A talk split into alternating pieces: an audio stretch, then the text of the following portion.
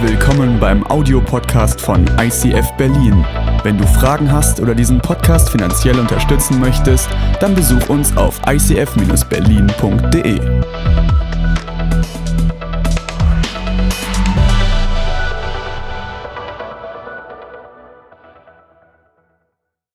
Furcht versinkt in seiner Liebe, weil er uns seine Hand reicht. Stürme dieser Welt müssen stillstehen. Und das ist das, was uns Hoffnung gibt und Glauben gibt. Ich habe euch heute noch einen zweiten Gast mitgebracht, Pauline.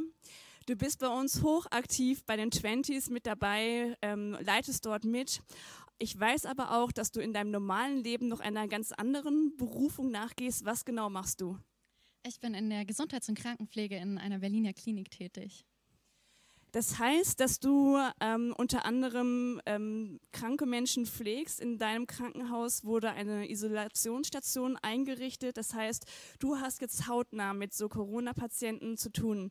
Ich kann mir vorstellen, dass es sich für dich jetzt jeden Tag anders anfühlt, wenn du aufstehst und auf Arbeit gehst. Was begleiten dich? Ängste oder was, was hat sich bei dir verändert?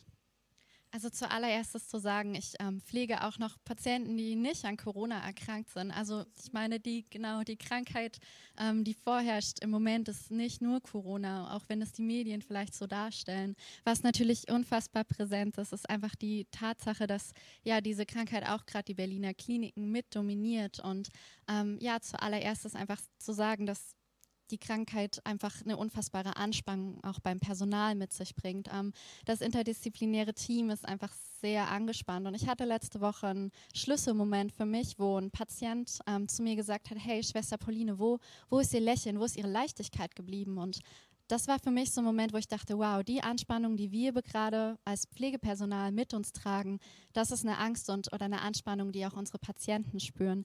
Ja, das war sehr bewegend für mich. Und auch wenn man von Zimmer zu Zimmer geht, die Fernseher sind an, die Radios sind an und überall ist das Thema Corona zu hören und zu spüren. Und natürlich ist es auch unsere Aufgabe, den Patienten einfach ja die Realität ein bisschen mit aufzuzeigen, zu sagen, wo sind Ängste berechtigt, wo sind Sorgen berechtigt, wo sind Vorsichtsmaßnahmen berechtigt und einfach ja Dinge wieder in Relation zu stellen und auch Ängste zu nehmen. Und ja, was gerade für mich persönlich am allerschwersten ist, ist einfach die Tatsache, dass der pflegerische Aufwand einfach ja der gleiche ist, wenn nicht sogar noch mehr als vorher. Die Personalgrenze einfach sehr knapp bemessen ist und darüber hinaus gerade einfach ein Besuchsverbot in Berlin besteht, was ich für unfassbar richtig halte. Auf der anderen Seite wissen wir, unsere Kranken einfach gerade in sozialer Isolation und das ist für mich sehr schwer, weil ich muss die ganzen pflegerischen Aufgaben erledigen. Das ist mein Arbeitspensum. Auf der anderen Seite sehe ich die Not, ähm, dass meine Patienten einfach ein Wort bräuchten, Zuspruch von mir bräuchten, einfach ein Gespräch, was alltägliches, um die Normalität nicht ganz aus den Augen zu verlieren. Und das ist gerade schwer oder für viele Pflegende einfach nicht zu leisten, weil die Zeit nicht da ist. Also das heißt, dass deine Arbeit nicht nur jetzt körperliche Pflege ist, sondern dass du dich auch um die seelischen Nöte der Menschen mitkümmerst. Und das ist natürlich für uns krass zu hören, was da wirklich in den Krankenhäusern auch passiert. Was können wir tun als ähm, deine Freunde, als Kirche, als Gesellschaft? Wie können wir euch unterstützen und euch da irgendwie stärken? Was ich mir wünschen würde, ist, dass wir in irgendeiner Relation diese Hamsterkäufe eindämmen können. Die Hamsterkäufe, die stattgefunden haben, haben uns als Pflegepersonal dahin gebracht, um dass wir jetzt ja weniger Desinfektionsmittel, weniger Mundschutz verwenden dürfen. Das ist gefühlt gerade das heiligste Gut in einer Klinik und das ist so, so schwierig, weil wir einfach unseren Pflegestandard dadurch gefühlt nicht mehr halten können oder es ist schwierig, den zu bewahren. Ähm, ich finde das Wort, was die, ja, die Bundeskanzlerin letzte Woche gesagt hat, dass Vorratskäufe sinnvoll sind, aber dass die auch schon vor der Krise sinnvoll waren, finde ich sehr, sehr wahr. Ich denke, wir können da einfach zuversichtlich sein und realistisch in unseren Einkaufsmengen. Genauso finde ich, was ähm, Tobi Teichen in der letzten Woche gesagt hat, dass wir alle Teil der Lösung sein sollen und sein können. Eine sehr wichtige Herangehensweise. Und ich finde, Corona, diese Erkrankung an sich, ist nichts, was wir als Klinikpersonal alleine ja, handeln müssen, sondern ich würde mir wünschen, dass die Gesellschaft versteht, in was für einer Verantwortung sie gerade ist und was für eine Schlüsselrolle jeder Einzelne in dieser Krise einnimmt. Wir sind alle ein Teil der Lösung und ähm, für mich ist es eine große Herausforderung, wirklich da auch Gott zu fragen, hey, was ist mein Teil, den ich dazu tragen kann? Weil ich glaube, dass nicht nur ähm, das Krankenhauspersonal oder andere Berufssparten dafür irgendwie ähm, zuständig sind, sondern dass wir auch unseren Beitrag dazu haben. Pauline, ich danke dir von ganzem Herzen für den Mut und die Kraft, die du jeden Tag da auch ähm, mit reinsteckst, in die Klinik gehst. Und ähm, wir begleiten dich und wir beten für dich und für alle anderen, die jeden Tag wirklich mit voller Kraft da wirklich Menschen helfen. Ich möchte auch Danke sagen, stellvertretend für alle Paulines und Pauls, die im Gesundheitswesen alles geben, die Menschen in unserer Stadt helfen. Ich möchte auch Danke sagen an die Männer und Frauen, die bei uns in dem super Markt um die Ecke arbeiten und manchmal nicht entscheiden können, räumen wir Regale wieder ein oder kassieren wir die überfüllten Einkaufskörbe ab. Deswegen vielen Dank für jeder, der sich zum Teil dieser Lösung macht und auch ein ganz, ganz herzliches Dankeschön an jeden von euch, der in der letzten Woche gesagt hat, ich gebe etwas. Wir haben letzte Woche einen Pool eingerichtet, einen Money Pool für Freiberufler, Menschen, die gerade unter der Krise neben vielen anderen Menschen genauso leiden und viel Geld ist zusammengekommen. Wir konnten einiges von dem Geld schon gezielt an Menschen, die die Anfrage an help at icf-berlin.de gestellt haben, weiterleiten und ihr glaubt nicht, was es für Freude auslöst auslöst. Wir werden die Freudenkommentare bei Gelegenheit noch teilen und ich glaube, dass das eine gute Sache ist zu geben. Aber auch wir als Kirche stehen vor einer Herausforderung finanziell, weil keine Gottesdienste, keine Kollekte und wenn man sich ausschließlich durch Spenden finanziert, merkt man das schon jetzt im täglichen Budget. Und deswegen, wenn du dich zum Teil dieser Kirche zählst, wenn du zu Tempelhof, Friedrichshain, Grünheide gehörst, wir haben so viele Wege, auch digital zu geben. Du kannst per Überweisung geben, per PayPal, du kannst eine Spende machen. Wir werden jetzt gleich einen Song hören von einem Worshipleiter, der in einer Zeit in unserem Berlin regelmäßig hier war, war Jeremia Scharfenberg. Er hat einen Song mitgebracht, schwerelos, vielleicht ein Gefühl, was man hat, wenn man fällt, aber es ist auch gleichzeitig ein Gefühl von Geborgenheit. Und ich möchte euch zusprechen, auch in die Angst hinein, dass wenn man etwas abgibt von sich, dass es dann nicht reicht. Unsere Erfahrung als Familie ist es, gerade in Zeiten, wo man etwas abgibt, bekommt man den Segen. Und wenn ihr sagt, auch diese Kirche liegt uns am Herzen und auch wenn wir heute nicht physisch geben können, wir möchten trotzdem Teil der Lösung sein und Kirche aufrechterhalten, dass Produktion wie diese, das Kirchenleben stattfinden kann, dann möchte ich an dieser Stelle ein ganz, ganz herzliches Dankeschön sagen an dich, wenn du Geld gibst und diese Kirche unterstützt mit Geld, mit Gebeten, mit vielen Dingen. Und jetzt, während virtuell die Kollekte einmal durch die Reihen gehen, singt Jeremia Scharfenberg seinen Song Schwerelos. Wir sind als gesamtes ICF Movement im Moment in unserer Hashtag Jesus-Reihe und wir bereiten uns geradlinig auf Ostern vor. Und heute ist das Thema Get Going. Es geht um Aufbruchsstimmung. Wir gehen hinein in die Geschichte, wie das Volk Israel aufbricht, nachdem es aus der Gefangenschaft der Ägypter entlassen ist und, und völlig neue Wege geht und ganz ungeahnte Wege geht. Und ich springe mal sofort in die Bibel hinein, weil ich liebe es, Bibel zu lesen.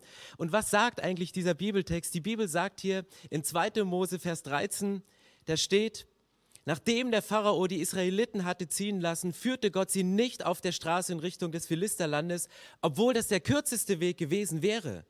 Gott dachte, das Volk könnte seinen Entschluss ändern und nach Ägypten zurückkehren, wenn es merkt, dass ihm Kämpfe bevorstehen. Gott kennt uns Menschen. Gott weiß, dass wenn uns Menschen Kämpfe bevorstehen, dass wir dann manchmal versuchen, eine Abkürzung zu gehen, dass wir dann manchmal versuchen, Dinge auf dem kurzen Dienstweg zu klären. Und ich finde das so realistisch, dass Gott mit den Menschen diesen Weg geht und manchmal sind die Umwege, die wir gehen und die wir nicht gerne gehen wollen, die Extrameile, die zu uns gehört, eine, eine Plage, die über unser Leben hineinbricht, eine Krise, die es schwer macht, die wir nicht so richtig einordnen können. Lasst uns mal gemeinsam diese Frage stellen, können diese Sachen nicht auch eine Chance sein? Können sie nicht eine Chance sein, neue Wege zu gehen, aber diese Wege nicht allein zu gehen, sondern diese Wege gemeinsam mit Gott durchzugehen? Und ich möchte anhand dieses Kapitels möchte ich auf vier verschiedene Reaktionen heute Morgen eingehen, vier verschiedene Reaktionen von Menschen. Wie reagiert der Pharao, dem auf einmal ein ganzes Volk davonläuft? Wie reagiert das Volk selbst? Wie, wie reagiert der Leiter Mose, und was ist Gottes Sicht über diesen Ding? Was sagt der, der Pharao? Er sagt, irgendwas passiert hier, was nicht unter meiner Kontrolle ist. Und er schickt dann Reiter los. Und dann steht, auf jedem Wagen fuhr neben dem Wagenlenker und dem Bogenschützen auch noch ein Schildträger mit. Der, der, Pharao ist ein, ein sehr gebildeter Mann, weil er sagt, ich habe eine Krise, ich habe eine Herausforderung und um diese Krise zu bewältigen für ihn, macht er menschlich das, was ein Pharao machen muss. Er baut Teams zusammen. Aus einem Wagenlenker, aus einem Bogenschützen und einem Schildträger. Ich glaube, ich würde in einer Krise ein ebenso gutes Team zusammenstellen, weil wofür stehen diese drei Personen? Wofür steht der Wagenlenker? Wofür steht der Bogenschütze? Wofür steht der Schildträger? Der Wagenlenker steht für Fokus. Du brauchst in jeder Krise, egal was passiert, ob dir was angetan wird oder ob du äh, vor einer Herausforderung stehst, mit der du nicht gerechnet hast, du brauchst jemanden, der den Fokus hält. Du brauchst den Fokus für das, was danach kommt. Nicht nur den Fokus für die unmittelbaren Schritte, sondern einen Blick für das danach, um sich darauf vorzubereiten. Es braucht aber auch Kämpfer in dieser Krise. Kämpfer wie unser Gesundheitswesen, Kämpfer, die sagen, wir, wir versuchen unsere Mission zu leben. Wir haben einen Auftrag, wir, wir müssen Gesundheitswesen und Staat und Polizei und Kirchen aufrechterhalten. Und deswegen kämpfen viele Leute aber es braucht genauso auch jemanden, der ein Schild hält und eine Schutz, einen Schutzwall bildet. Menschen, die beten, Rentner, die jetzt zu Hause sitzen, isoliert sind und vielleicht nichts anderes mehr tun können, als für Menschen zu beten, die in Herausforderungen stehen, das tägliche Geschäft zu leisten, für junge Menschen zu beten, die vielleicht zu leichtsinnig mit einer Situation wie dieser umzugehen. Fokus, Kampf und Schutz sind drei notwendige Sachen, um in Krisen weiterzugehen. Wie reagiert das Volk in der Situation? Als die Israeliten den Pharao und seine Truppen heranziehen sahen, packte sie das Entsetzen und zugleich schrien sie zum Herrn und Hilfe. Zugleich machten sie Mose bittere Vorwürfe. Gibt es denn in Ägypten nicht genug Gräber für uns? Warum führst du uns hierher? Wir sollten hier in der Wüste sterben? Was hast du uns angetan? Das Volk macht Mose Vorwürfe. Auch das ist eine normale menschliche Reaktion. Wir Menschen suchen immer nach Gründen, wir Menschen suchen immer nach Ursachen, wir suchen immer nach Schuldigen. Warum kommt diese Krise? Wer hat da im Labor nicht aufgepasst, dass ein solcher Virus sich ausbreiten kann? Warum funktioniert das nicht so? Warum sind wir nicht optimal vorbereitet? Und Vorwürfe und Schuldzuweisung ist das, was uns im Moment nichts bringt, was auch dem Volk Israel im Moment nichts gebracht hat. Weil warum Schuldzuweisung? Um die Schuld wegzuschieben von sich, um zu sagen, ich bin es nicht, sondern jemand anderes? Und wie reagiert Mose in diesem Moment? Er macht das einzige Richtige, was ein pastoraler Leiter nur machen kann. Vers 13. Doch Mose antwortete, Habt keine Angst, verliert nicht den Mut, ihr werdet erleben, wie der Herr euch heute rettet. Denn die Ägypter, die euch jetzt noch bedrohen, werdet ihr nie wiedersehen. Der Herr selbst wird für euch kämpfen, wartet ihr nur ruhig ab. Mose macht das einzig Richtige, was ein Leiter tun kann. Er beruhigt das Volk. Er predigt, sagt, hey, habt keine Angst. Ihr seid aufgehoben in Gottes Hand. Gott wird für euch kämpfen. Das Problem, was hier in Form der Ägypter die Bedrohung für die Israeliten zu dem derzeitigen Zeitpunkt ist, sagte, das wird bald kein Problem mehr für euch sein. Mose spricht Hoffnung zu. Mose spricht Hoffnung aus für Menschen, die in einer ausweglosen Situation sind, wo sie vor sich das das Tote Meer sehen und nicht weiter können und hinter die Truppen der Ägypter, die herannahen, eine Situation, wo du nicht vor und auch nicht zurück kannst, eine absolut ausweglose Situation. Und Mose beruhigt sie und sagte, es gibt Kämpfe, die könnt ihr nicht kämpfen. Es gibt Kämpfe, die wird Gott für euch selber austragen. Und es ist wichtig für uns in der derzeitigen Phase zu sagen, wir brauchen dieses Vertrauen auf Gott. Lasst uns unser Vertrauen in Gott wieder neu stärken, um auf Gott zu vertrauen. Und das sind Reaktionen eines Pharao, der ein Krisenteam zusammenstellt für seine Art von Krise. Das ist die Reaktion des Menschen und das ist die Reaktion eines Leiters, wie er reagiert. Aber was ist eigentlich Gottes Sicht über einer solchen Situation? Vers 15. Der Herr, Gott selbst, aber sagte zu Mose, warum schreist du zu mir um Hilfe? Sag den Israeliten lieber, dass sie aufbrechen soll. Heb deinen Stab hoch und steck ihn aus über das Meer. Gott sagt, lieber Mose, warum schreist du zu mir? Warum fragst du mich gerade um Rat? Ich habe dir doch einen Auftrag gegeben. Und dein Auftrag, lieber Mose, ist es doch, das Volk zu führen. Ich habe dir die Verheißung von dem verheißenen Land gegeben. Für mich gibt es eine andere Welt, nicht nur die Welt, die ihr im Moment gerade erlebt, sondern es gibt eine Welt darüber hinaus. Und Gott geht mit Mose ernstlich ins Gespräch und sagt, du als geistlicher Leiter, du als Pastor, jemand, der Verantwortung hat für ein Volk, bitte führe Menschen in das verheißene Land. Erinnere sie daran, was für Verheißungen in meinem Wort stehen und nimm deine Aufgabe als Leiter wahr. Heb deinen Stab hoch, bahne einen Weg, geh als gutes Beispiel voran und kämpfe mit dem Volk für meine Sache. Und ich weiß nicht, wie ich in einer solchen Situation als Leiter reagiert hätte, wie ich mein Team aufgebaut hätte, was ich predigen würde, ob ich so nah an Gott dran bin, um seine Weisung auch wirklich zu hören. Warum ist das Volk in dem Moment ruhig geblieben? Warum haben sie dem Mose, ihrem Leiter, weiter vertraut in dieser Situation? Weil was passierte ein paar Tage zuvor? Ein paar Tage zuvor saßen alle Israeliten in ihren Häusern. Zehn Plagen sind bereits über Ägypten hereingebrochen und sie haben bei jeder Plage gehofft, hoffentlich ist es die letzte Plage. Hoffentlich bringt diese Plage den Pharao auf andere Gedanken, dass er uns endlich ziehen lässt. Und zwischen der neunten und der zehnten Plage stelle ich mir vor, dass sie die Hoffnung schon aufgegeben haben. Dass sie gesagt haben, warum soll es denn jetzt passieren? Wir sind schon neunmal von Gott enttäuscht worden. Wir sind schon neunmal wieder in dasselbe Muster reingefallen und die Umstände werden sich nicht ändern, es wird nur noch schlimmer. Und jetzt sitzen sie zu Hause. Alles ringsherum ist dunkel. Sie sitzen zu Hause mit ihrer Familie, mit dem Passalam, ein einjähriges Lamm, fehlerfrei, makellos, und sie warten darauf, dass dieses Lamm geschlachtet wird. Gott hat die Anweisung gegeben, zieht eure Schuhe an, nehmt eure Stöcke in die Hand, Zieht eure Mäntel über, dass ihr aufbrechen könnt. Es ist Aufbruchstimmung, auch wenn es sich im Moment nicht so anfühlt und ihr noch unter dieser Plage so leidet. Und genau diese Geschichte, die findet nicht nur mit dem Volk Israel in Ägypten statt, als sie das Passalam schlachten, sondern eine ganz ähnliche Geschichte findet Jahre später statt, als Jesus mit seinen Jüngern kurz vor Ostern zusammensitzt. Und die Bibel sagt, im Neuen Testament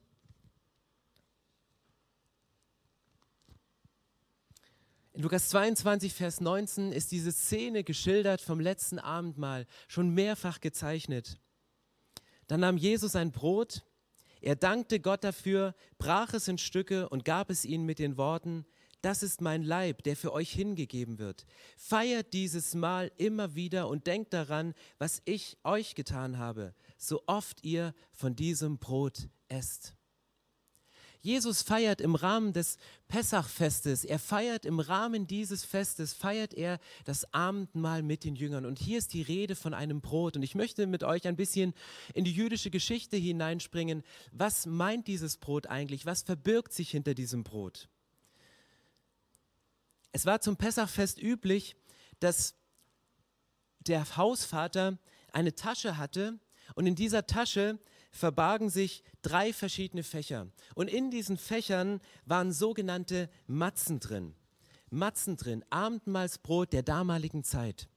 Das ist sauerteigfrei. Warum wurde das ohne Sauerteig gebacken? Weil Sauerteig, das ist etwas, was Zeit braucht zum Gären. Das ist etwas, was sich ausbreitet, was, was Volumen gewinnt. Aber damals, zu Zeiten des Passas, hatten die Leute keine Zeit. Und deswegen hat Gott gesagt, lasst den Sauerteig weg, ihr müsst schnell was backen. Und deswegen wird dieses Fest auch das Fest der ungesäuerten Brote genannt. Und diese Matzen sind diese ungesäuerten Brote. Und diese Tasche, die die Juden verwenden, die hat drei verschiedene Fächer. Und die Zeremonie war immer die gleiche bei den Juden. Der Vater nahm diese Tasche und er nahm immer das Brot aus der mittleren Tasche heraus. Er nahm dieses Brot aus der mittleren Tasche, dann brach er dieses Brot in zwei, steckte eins davon wieder zurück in diese Tasche, das andere umwickelte er mit einem Tuch und versteckte es irgendwo im Haus. Und er versteckte es deswegen im Haus, weil am Ende dieser Pessach-Zeremonie die Kinder dieses Stück Brot suchen durften. Sie durften es im ganzen Haus suchen und es wieder zurück an diesen Tisch bringen. Und die Juden haben diese Tradition über Jahre gefeiert und nicht jeder wusste, was das für eine Bedeutung hat, warum der Hausherr immer nur dieses mittlere Brot genommen hat, warum die Rabbis immer nur aus dieser mittleren Tasche dieses Brot genommen haben. Und so haben sich verschiedene Theorien gebildet. Die Theorien sagen, diese drei Brote haben verschiedene Symbole. Das erste Brot, das oberste, das bedeutet Symbol für Gott, den Vater. Das zweite ist das Symbol für Jesus, den Sohn und den Messias.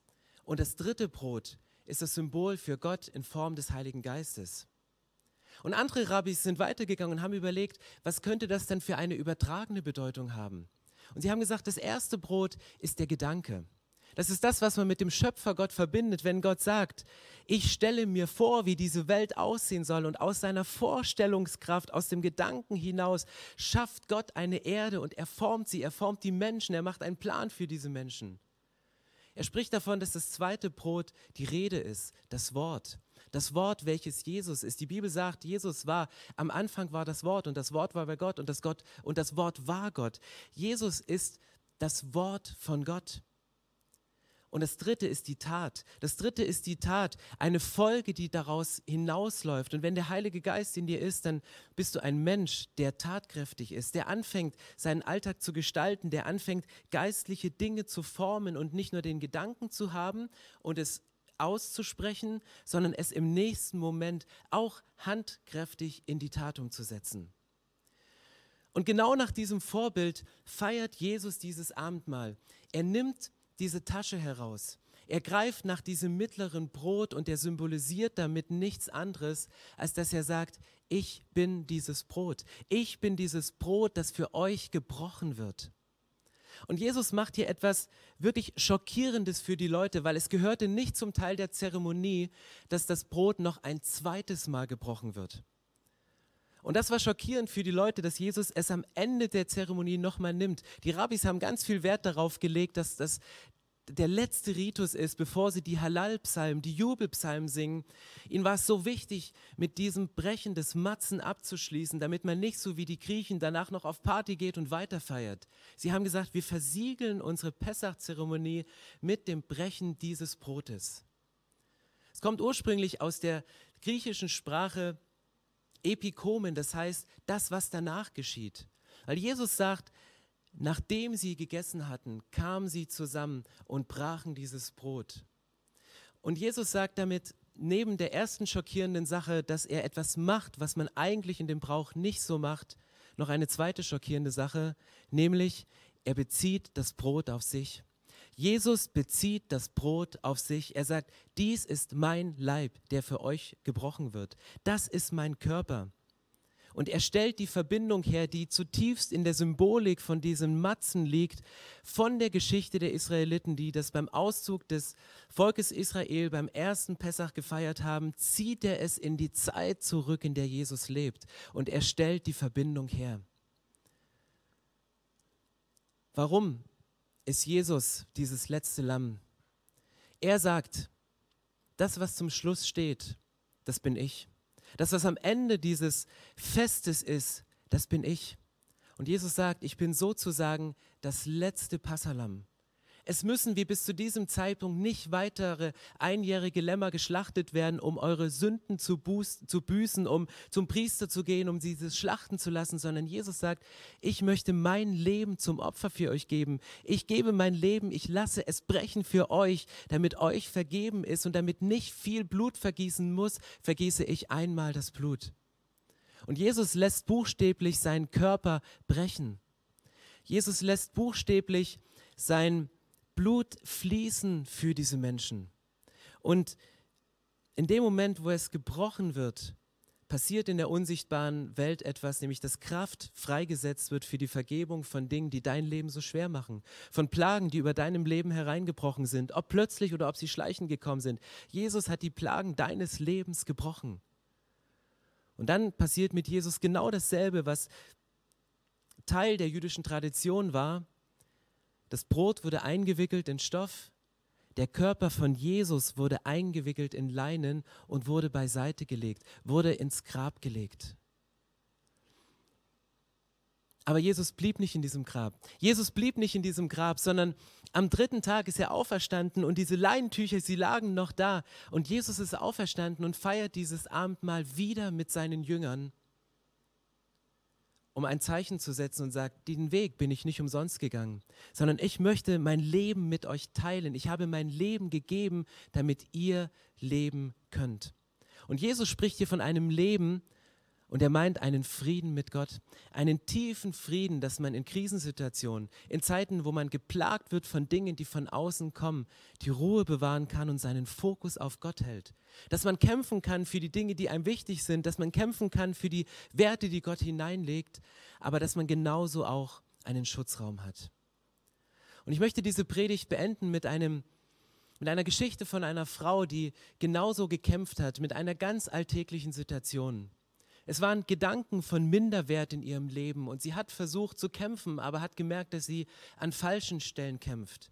Und dann kam Jesus in ihr Leben hinein und Jesus hat ihr Leben auf eine ganz besondere Art und Weise berührt und verändert, sodass sie jetzt diese Geschichte erzählen kann. Aber seht selbst.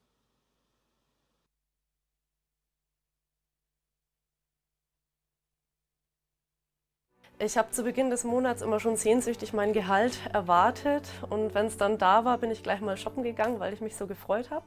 Das Problem war dann, dass es äh, bis zum Ende des Monats nicht mehr ausgereicht hatte. Ich teilweise mir nichts mehr zum Essen kaufen konnte. Ich hatte zwei verschiedene Konten.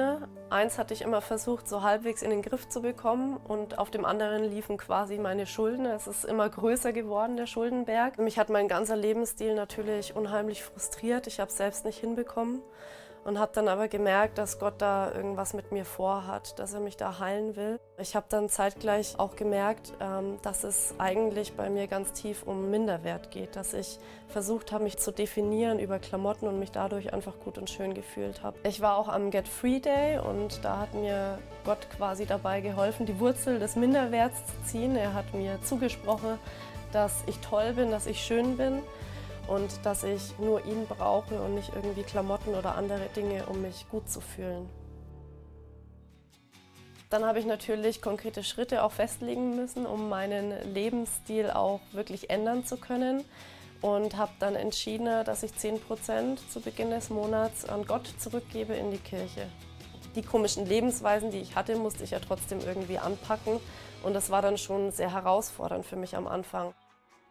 Immer wenn mir langweilig war zu Hause, bin ich ins Internet gegangen und habe da ganz viele Klamotten gekauft und ähm, habe da entschieden, das Internet einfach abzustellen, ganz radikal und dann stattdessen in der Zeit Zeit mit Gott zu verbringen, in der Bibel zu lesen und etwas für unsere Beziehung zu tun. Ich bin ehrlich geworden, ich habe meiner Familie davon erzählt und habe darum gebeten, ob sie mir helfen, den Ausgleich zu schaffen, was sie gemacht haben. Ich wollte mir das Geld eigentlich leihen und zurückzahlen, aber sie haben dann gesagt, nee, ähm, du kriegst es von uns geschenkt. Es hat dann schon drei, vier Monate in etwa gedauert, bis alles ähm, gut war und normal war. Und ich habe dann gemerkt, dass ich, trotz dass ich 10% zu Beginn des Monats abgebe, am Ende des Monats noch Geld hatte. Es ging dann in die Richtung, dass ich auch budgetieren in der Zeit gelernt habe und am Ende sogar mehr noch übrig hatte. Also es hat nicht mit den 10% aufgehört. Gott hat da einen ersten Schritt mit mir gemacht und einen Prozess angestoßen. Und jetzt ist es mittlerweile so, dass ich es einfach liebe, Zeit zu schenken, kleine Geschenke zu machen, Liebe zu geben, Menschen zu ermutigen. Und das sind jetzt die Dinge, die mich erfüllen und nicht mehr das Shoppen. Und das ist die geniale Botschaft der Bibel, dass Gott uns befreit aus Zwängen, aus Nöte und aus Ängsten. Und warum tut er das? Weil er uns von Herzen liebt. Es gibt in, dem Vers, in der Bibel ein Vers, da heißt es, alles in dieser Welt wird einmal vergehen außer Glaube, Liebe und Hoffnung. Und die größte unter ihnen ist diese Liebe. Und diese Liebe, die gilt bedingungslos für jeden Menschen. Wir sind Menschen und wir schaffen es nicht, ohne Sünde zu sein. Jeder von uns ist schon auf Abwege gekommen, hat Dinge getan, die er nicht hätte tun sollen. Und das Problem ist, dass wir uns dafür oft meistens schämen und dass wir uns verstecken. Aber für Gott ist das kein Problem, sondern genau dafür ist er für dich am Kreuz gestorben, dass du all ihm diese Dinge bringen kannst. Deine Zwänge, deine Nöte, deine Ängste, deine Wut, all das, wo du merkst, da bist du gefangen, weil Gott möchte, dass du frei bist. Und das ist die Botschaft, die uns Gott gibt. Und das ist die Hoffnung, die uns gibt, wie ein Anker in dieser Zeit, wo Stürme sind, wo wir das Gefühl haben, wir wissen gar nicht, was in den nächsten Tagen und Wochen passiert. Gott liebt dich und ergreif diesen Anker. Und ich lade dich ein, heute mit mir zu beten, diesen Gott zu begegnen, ihm dein Leben zu übergeben, weil er die Hoffnung ist und weil er letztendlich, egal was in dieser Welt passiert, er der Anker ist. Vater, ich möchte dir von Herzen danken, dass du uns liebst, bedingungslos. Und du siehst und du weißt, ich weiß, du bist traurig über das, dass wir uns ähm, oft unsere eigenen Wege gehen, unsere eigenen Wünsche haben und denken, dass wir es besser meinen. Danke, dass du uns damit aber nicht alleine lässt, sondern dass du einen Weg gefunden hast, damit wir davon wieder frei werden, dass wir nicht wie Gefangene unserer selbst sind, sondern dass du, Jesus, für uns am Kreuz gestorben bist, dass wir all unsere Nöte und Ängste am Kreuz eintauschen können und Liebe und Wertschätzung dafür wieder mitnehmen dürfen. Danke, dass du mein Anker in meiner Not bist. Sei du der Herr in meinem Leben. Amen. Und wir wissen, dass Gott uns eine riesenstarke Waffe gegeben hat. Und das ist das Gebet. Gott hört jedes einzelne Gebet. Und wie viel mehr noch, wenn Tausende von Christen und Menschen sich zusammentun und gemeinsam beten. Und das wollen wir jetzt tun, weil wir daran glauben, dass unsere Gebete eine Kraft haben und die Dinge in dieser Welt verändern werden. Wir möchten jetzt einfach mal eine kurze Minute innehalten und anfangen zu beten. Du kannst zu Hause bei dir selber anfangen zu beten. Du kannst es leise in deinem Herzen machen oder auch laut. Gott hört alles. Und wir werden jetzt gleich auch Gebetsanliegen einblenden, die uns während dieser Streams auch erreicht haben, wofür du beten kannst. Oder du bringst einfach dein eigenes persönliches Gebet. Aber nimm dir diese Zeit jetzt, einfach mit diesem Gott in Verbindung zu treten. Er ist online, 24/7 für dich. Und Jesus, wir glauben fest an dich, weil du den Sieg gebracht hast, weil du der allmächtige Gott bist, weil du diese Welt regierst und weil wir fest in deiner Hand sind. Und Vater, wir beten für die für die Wagenlenker unserer Zeit, für die Menschen, die in der Politik sitzen, die Entscheidungen zu treffen haben, dass du ihnen deine göttliche Weisheit gibst, dass sie die richtigen Entscheidungen treffen. Und Vater, wir beten für die Kämpfer in unserer Zeit, die im Gesundheitswesen tätig sind, die pflegen, die in der Medizin sind, dass du sie schützt, dass du sie bewahrst vor Ansteckung. Und Vater, wir beten für all die Schildträger, dass wir sind. Wir sind ein Teil der ganzen Lösung dass du uns zeigst, was unser Teil ist, was wir mitbringen können. Gebrauche du uns, um in dieser Welt eine Hoffnung und eine Wendung zu bringen. Amen. Amen. Ihr müsst jetzt noch nicht nach Hause gehen, da seid ihr ja bereits, aber wir können weitermachen. Und zwar haben wir verschiedene Möglichkeiten, um miteinander uns auszutauschen, um in Kontakt zu bleiben. Das eine ist unser Hashtag Jesus 2020 YouVersion Bibelleseplan, dass wir jeden Tag miteinander ein und dieselben Bibelstellen lesen und über die Kommentarfunktion uns gegenseitig austauschen, was wir mit Jesus erleben in Vorbereitung auf Ostern. Dann geht es jetzt aber auch weiter in unserer Lounge. Und zwar schaffen wir eine virtuelle Zoom-Lounge. Unten wird jetzt gleich ein Link eingeblendet werden und wenn du darauf klickst, dann öffnet sich eine Lounge für dich, in der du hineingehen kannst mit deinem Mikrofon, mit deinem Bild. Falls du zum ersten Mal mit Zoom arbeitest, sagt dir dein Computer alles, was du machen musst, einfach immer auf OK drücken. Okay, okay, okay. Funktioniert dann automatisch und dann bist du quasi in unserer Zoom Lounge. Dort werden ein wenig später verschiedene Räume aufgehen, unter anderem eine Coming Home Group. Wenn du sagst, du hast Interesse an dieser Kirche, du bist neu, du wolltest schon immer mal mit André, einem unserer Leiter, über die Werte unserer Kirche sprechen, dann kannst du dann mit ihm in diesen Raum gehen und mit ihm dich drüber unterhalten. Du kommst über diesen Link da rein oder über den QR-Code, der gleich eingeblendet wird, einfach abfotografieren und du bist in diesem Raum und genießt diese Zeit noch.